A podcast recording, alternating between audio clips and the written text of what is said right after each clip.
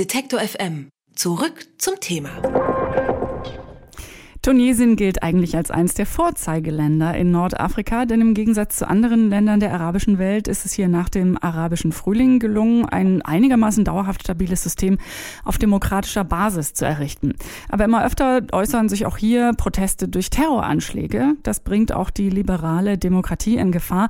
Die Präsidentschaftswahlen werden daraufhin immer wieder verschoben und die politische Zukunft ist ungewiss im Moment. Über die Lage in Tunesien spreche ich mit dem freien Journalisten Mirko Kalbert. Er schreibt unter anderem für die Taz. Und ich sage schönen guten Tag, Herr Kalbert. Guten Tag, Frau Helpold. Herr Kalbert, diese Protestbewegung des arabischen Frühlings, daran erinnern wir uns alle, haben äh, in Tunesien vor neun Jahren den Anfang genommen. Aber aktuell erschüttern Tunesien doch immer ähm, Anschläge, die äh, wir zuletzt jetzt erst wieder gesehen haben am Donnerstag in Tunis. Sie sind gerade im Land. Wie erleben Sie die Situation dort?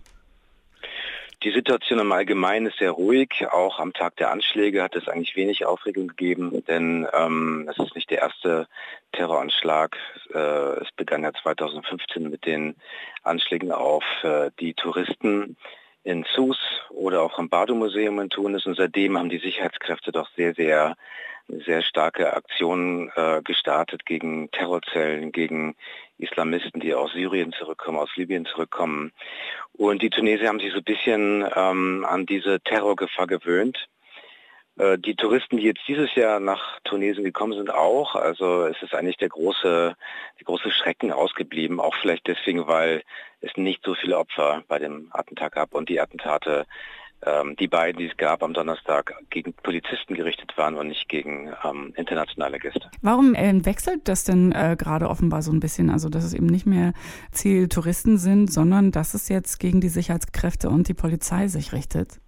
Es gab ja sehr viele Reformen in Tunesien in den letzten Jahren, sehr viele erfolgreiche Reformen, daher auch der, der Leuchtturm des arabischen Frühlings. Ähm, es zeigt sich, dass diese Reform, aber dieser Reformprozess noch nicht abgeschlossen ist, zeigt sich gerade im Sicherheitsapparat. Ähm, nach dem arabischen Frühling in Ägypten, in Libyen, in Tunesien ähm, haben ja Islamisten eigentlich äh, Oberwasser gehabt. Das heißt, haben in Ägypten sogar die Macht übernommen, die moderaten Islamisten, in Libyen die Regierung übernommen zeitweise. Und auch hier hat man eine Szene, die relativ stark ist ähm, und auch stark vernetzt ist mit, mit militanten Islamisten. Die Sicherheitskräfte sagen deswegen, wir können den Reformprozess nicht äh, fortsetzen. Wir müssen erstmal die Terroristen bekämpfen. Und daher sind eigentlich, empfinden viele Bürger und viele Jugendliche, die damals auf die Straße gegangen sind, das Vorgehen der Polizei genauso wie unter Ben Ali, genauso wie, wie man es äh, ja, in diktatorischen Zeiten kannte. Das heißt willkürliche Verhaftung. Das heißt, Islamisten die, oder vermeintliche Islamisten landen im Gefängnis in Zellen mit 100, äh, mit 100 anderen Gefangenen zusammen und unter sehr, sehr schlimmen Verhältnissen. Weiterhin ist auch Folter relativ verbreitet. Und daher sind die Sicherheitskräfte weiterhin ein, ein Feindbild für die islamistische Szene. Und man nutzt allerdings auch aus, dass dieser Reformprozess äh, noch nicht in der ganzen Region ähm, abgeschlossen ist. Sie sehen in Nigerien gibt es Bürgerproteste, in Libyen tobt ein Krieg um die Hauptstadt. Und ich glaube, dieser Anschlag kommt jetzt auch in dem, in dem Bewusstsein, dass es vielleicht ein guter Moment ist, ähm, diesen politischen Reformprozess auch weg von Religiosität zu stoppen. Darauf deutet sehr viel hin, denn ähm, es ist ja auch gestern bekannt geworden, dass der Präsident Sepsi äh, sehr krank ist und dass es ein gewisses Machtvakuum. Ich glaube, genau dort stoßen die radikalen Kräfte jetzt hinein. Dieses Motto, dass Sicherheit ähm, ähm, unter Umständen vor Demokratie geht, einfach um Stabilität zu gewährleisten. Mit dieser Begründung werden ja Neuwahlen jetzt auch aufgeschoben und der Reformprozess dann äh, mit diesem, diesem klaren Datum ja noch mehr ausgebremst, äh, gefühlsmäßig.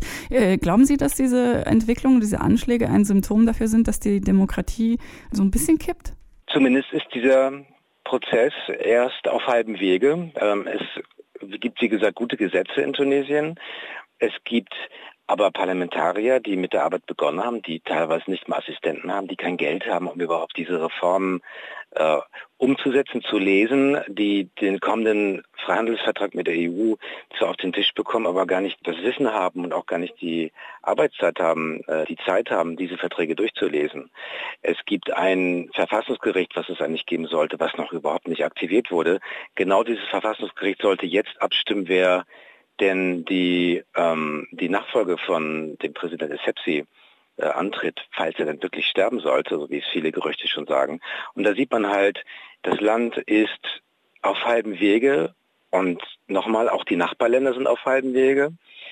Die wirtschaftliche Situation hat sich für viele Leute gar nicht verbessert.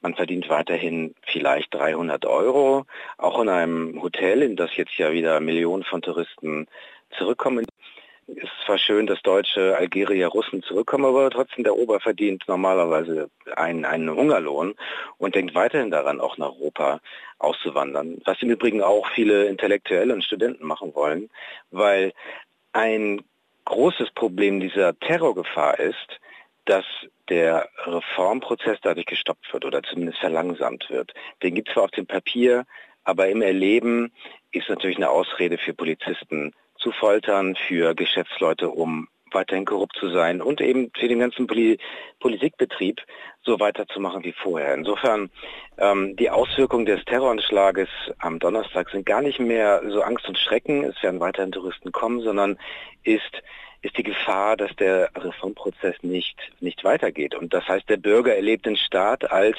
etwas Korruptes und als etwas Gefährliches. Genau der, aus dem gleichen Grunde äh, gab es 2011 die, die Umstürze.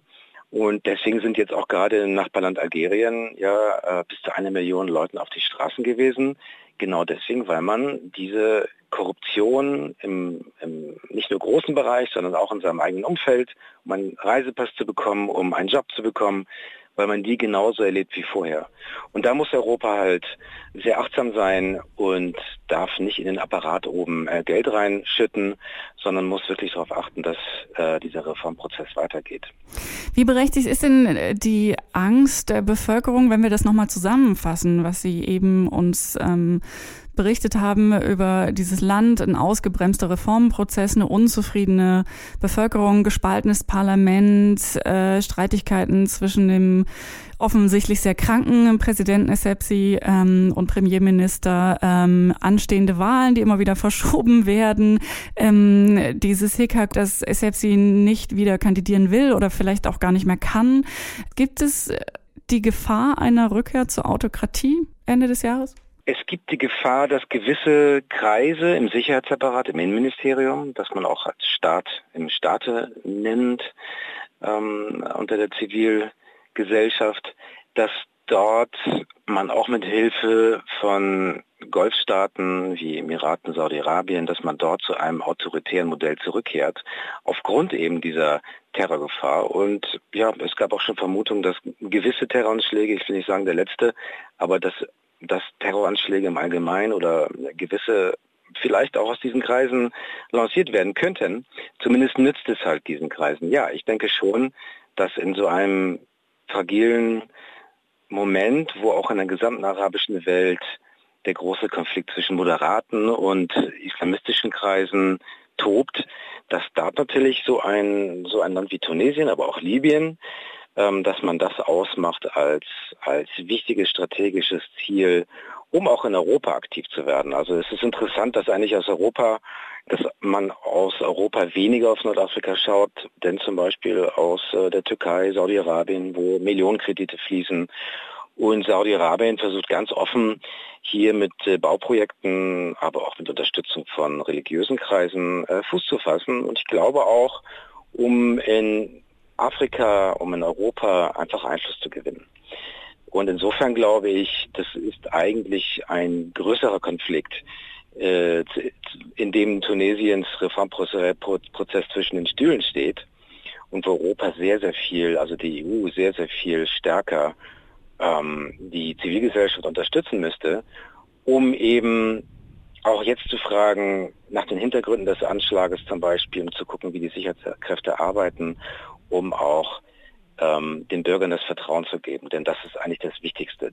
Tunesien, das ehemalige Vorreiterland für Demokratie in Nord, im Norden Afrikas, destabilisiert sich gerade vor den Augen der Welt. Über die aktuelle Situation dort habe ich mit dem Journalisten und Korrespondenten Mirko Kalbert gesprochen.